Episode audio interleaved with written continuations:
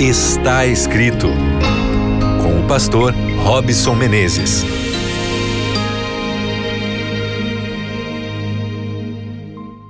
Mais uma vez, a gente está junto aqui no seu programa Está Escrito. Não, não, não, não vai embora não, fica comigo. Pelos próximos minutos a gente vai meditar na palavra de Deus, tirar aqui importantes conselhos para a nossa vida. Você chegou no melhor lugar. Pare, descanse. Deus está com você. Confie nesse momento que Ele está cuidando, está protegendo dos seus sonhos e da sua felicidade. Deus é o maior interessado na sua felicidade. Que gostoso que você me dá aqui o carinho da sua companhia, a sua audiência, é muito importante para a gente aqui na Novo Tempo. Então fica o meu abraço para você que acompanha aí pela frequência aberta da Rádio Novo Tempo. Que Deus te abençoe, que você seja feliz plenamente, abundantemente no Senhor. E se você acompanha aí pelo Spotify, pelo Deezer, muito obrigado aí também pela sua companhia. Se você acompanha a rádio pela web e aí você está em qualquer lugar desse mundão de Deus, eu quero te agradecer porque você acredita aqui nesse programa e faz parte dessa grande família, a família está escrito. Nós estamos já há um bom tempo discutindo aqui sobre emoções na perspectiva bíblica. E hoje eu quero falar sobre a emoção, a sensação de injustiça. Você está sofrendo porque se sente injustiçado e, e por isso você não está bem. Está difícil de engolir essa situação, o que fizeram com você. Então vamos à Bíblia. Eu queria ler com você no Novo Testamento, na primeira carta de João, capítulo 1, o verso 9 esse texto aqui vai servir de introdução para nossa nossa fala aqui, o nosso nossa discussão dentro desse assunto sobre a injustiça. Primeira carta de João, capítulo 1, verso 9, diz assim: Se confessarmos os nossos pecados, ele é fiel e justo para nos perdoar os pecados e nos purificar de toda injustiça. Tá aí a palavrinha, você se sente injustiçado. Alguém fez você pagar por algo que não devia, alguém manchou a sua reputação, alguém disse ou fez alguma coisa terrível com você ou com alguém que você ama e você não consegue perdoar. Vamos pensar um pouquinho sobre injustiça. O que significa injustiça? Geralmente, o senso comum é que injustiça é algo que alguém faz para alguém. algo ruim para alguém que não merecia.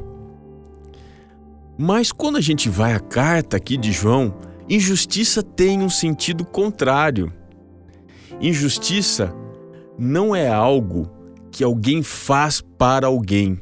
Injustiça, de acordo com João, é algo que alguém é é uma definição de caráter. A pessoa injusta, ela não é injusta porque faz alguma coisa, mas porque ela é injusta. Na carta de João, injustiça tem o sentido de pecado. E isso significa o afastamento de Deus, um rompimento de relacionamento com Deus. Portanto, a pessoa injusta é aquela que está vivendo longe de Deus é a pessoa que não tem relacionamento de Deus e, como consequência, tudo que ela faz é manchada pela injustiça. E isso não se opõe diretamente à justiça, ou seja, injusto é alguém que está diametralmente oposto a alguém que é justo ou à justiça. Não.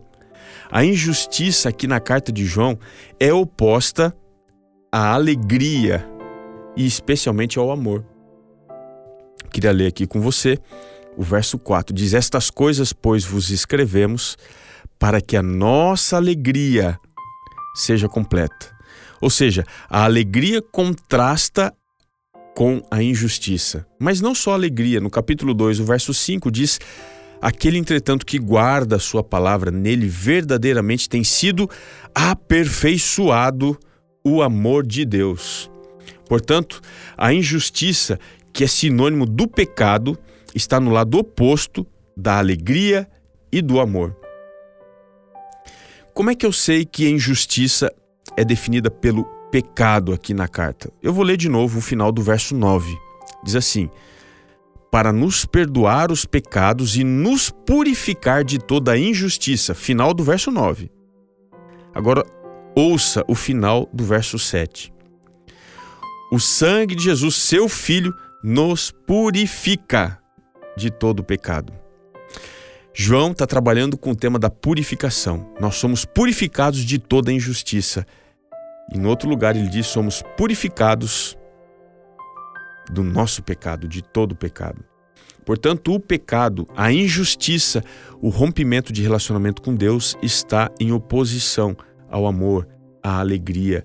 Então, quando a gente sofre algo ruim que alguém faz, se nós estamos em amor, se nós estamos na alegria, se andamos com Deus, isso, mesmo sendo muito ruim, não pode nos abalar, porque nós confiamos em Deus, na verdade. A pessoa, quando faz algo injusto, revela quem ela é, não aquilo que ela pode fazer apenas. Quem ela é. Injusto é ela. Eu não tenho que carregar essa emoção. Eu tenho que devolver para ela e dizer assim: olha, a injustiça está com você. Que você carregue.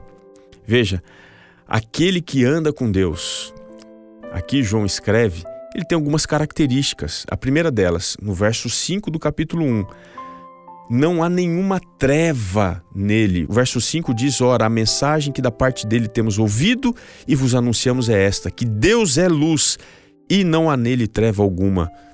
Aquele que está em íntima comunhão com Deus não tem treva, não tem pecado nele.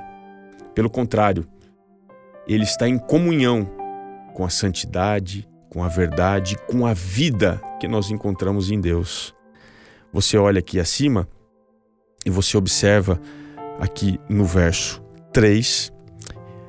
Igualmente, mantenhais comunhão conosco. Ora, a nossa comunhão é com o Pai, com o seu Filho. Ou seja, quem anda na luz mantém comunhão com o Pai, com o seu Filho, com Cristo.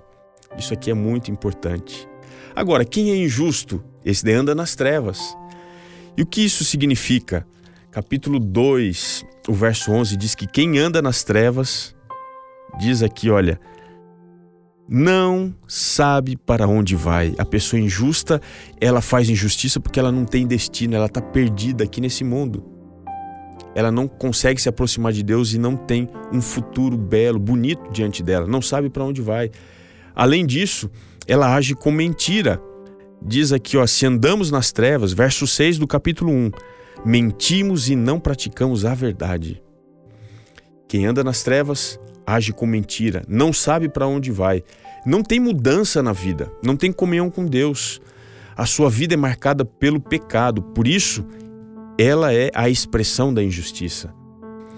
E assim, ela precisa exatamente daquilo que ela desfaz com a própria mão que é da luz, que é do amor, que é da alegria. Agora, quem anda na luz mantém comunhão com Deus, com o Pai, com o Filho, mas além de tudo, verso 7 diz: Se porém andarmos na luz, como Ele está na luz, mantemos comunhão uns com os outros. Assim, através do sangue de Jesus, seu Filho, que nos purificou de todo pecado.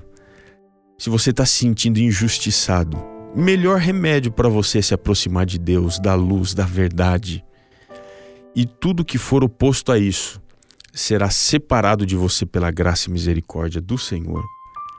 Entregue nas suas mãos a sua angústia, porque Ele pode purificar você de toda injustiça, dos efeitos da sua injustiça e dos efeitos terceirizados, ou seja, da injustiça dos outros. Confie em Deus e a sua vida será conduzida pela alegria e pelo amor, pela convivência com o próximo. Que Deus abençoe você.